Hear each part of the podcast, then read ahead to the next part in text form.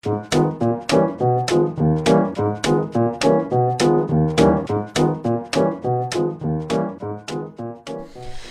大家好，我是佩佩。那么今天呢，来跟大家说一下，就是咱们到了美国以后租车的问题吧。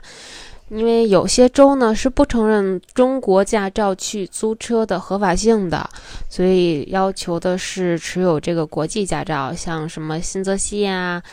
嗯，有，但是有的州是比较松的啊，像加州这些，具体的要求你在出发之前要确认一下，然后根据你去的地方呢，再了解一下所跨区的交通规则，因为就是不可能，咱们要租车的话，不可能就是比如说我只在这个新泽西或者只在加州、只在德州玩嘛，大家肯定会跨州的，所以大家一定要了解一下。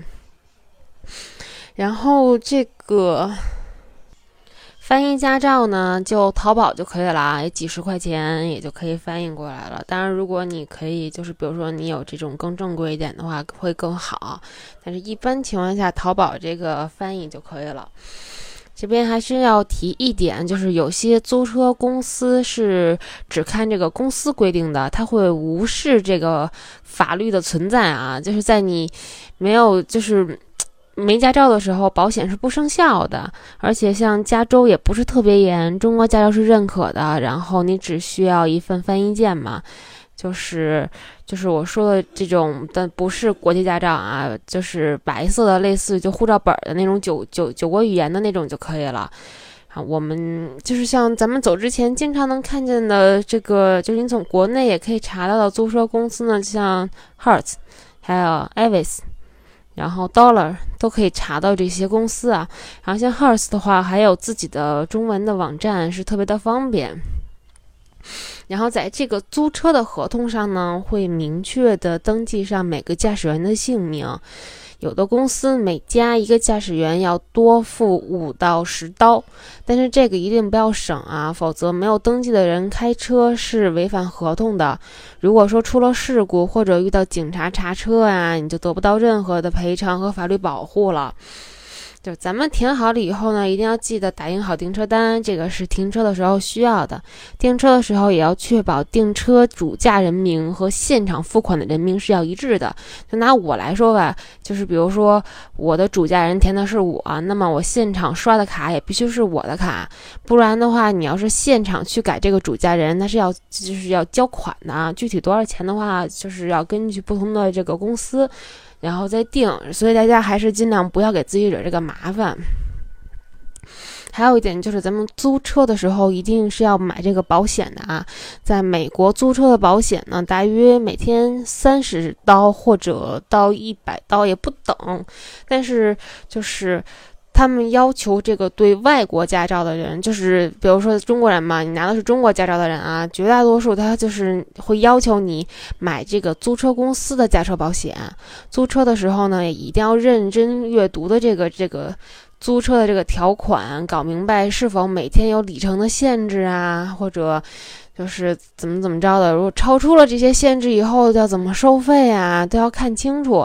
然后如果就是咱们租车的话。还是尽量推荐大家租这种带有 GPS 的，当然这个大部分是自费的啊。在这个美国驾车的话，GPS 还是比较重要的。虽然说你可能说我手机有高德或者什么什么的，谷歌在国外也可以用，但是。这个首先咱们肯定是要有自己的流量的，其次可能说哪一块儿有什么灯啊或者左右转呀，像高德是咱们算是咱们国内的地图嘛，然后你可能出去以后更新不及时，可能还没有人家的这个 GPS 好用，所以还是建议大家要去租这个 GPS 啊。然后这个咱们在美国输入这个地址的时候呢。尽量的输详细，因为基本上它都会是要你这个具体到门牌号或者街道名称的，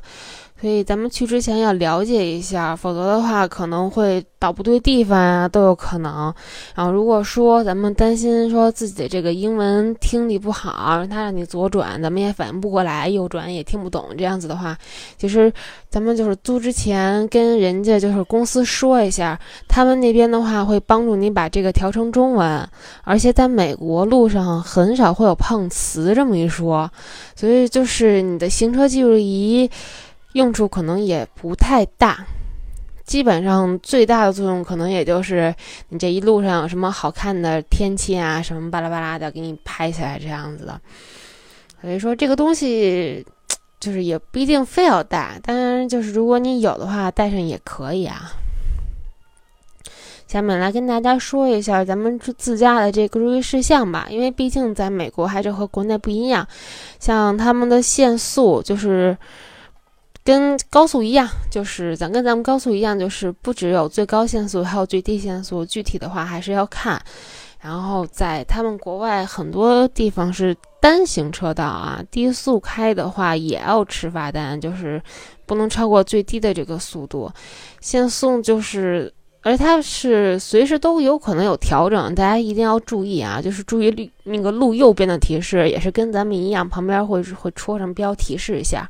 然后这个车租车的时候呢，还是建议要满油取还，因为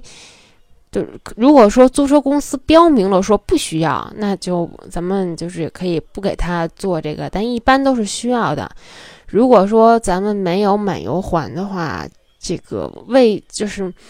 缺少的这一部分由租车公司来给你补的话，那这个价格肯定会高啊，咱们就会亏一点。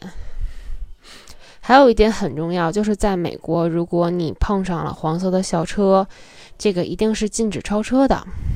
当停车的时候呢，就是车辆两边会有一个写着 “stop” 的红色的牌子就弹出来。这个时候我们一定要等，就是不能超过去，因为如果说你超过去了，这个司机发现了，他是可以把你这个车牌号记下来，然后打电话报警的。这样子警察就会找到你。如果你像你在什么新泽西州租的车，然后。还就是人家还不认，然后那一查你，德州也是嘛，就不认嘛，一查你，那那你就完了嘛，是吧？然后停车的时候呢，还有一些跟咱们不同，就是它路边会有，比如说画白线的，那就就是临时停车，仅供乘客上下车，或者就是他们当地的邮政啊去送这些快递呀、快递就是邮件什么的。然后绿色的呢是停车时间有限，然后一定要注意旁边的这个标牌，就是就是他给你写的这个路边上可以停止的时间，在这个区域内开走。黄色呢，就是乘客上下车或者卸货啊这种临时停车，就是如果是，就是你因为这种都是非商业、非商业的比较多嘛，就是乘客上下车的话，这种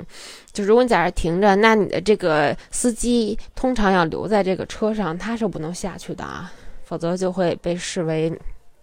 不对啦。像用咱们国内的话说，就是有人要来贴条了。然后红色的线呢，就是一一听嘛就能理解到是禁止停车的。蓝色的线是只可以就是这个残障人士停车的地方，是蓝色的线，大家也不要去给人家占用了人家这个方便的地方啊。好啦，今天就跟大家说这些，大家再见。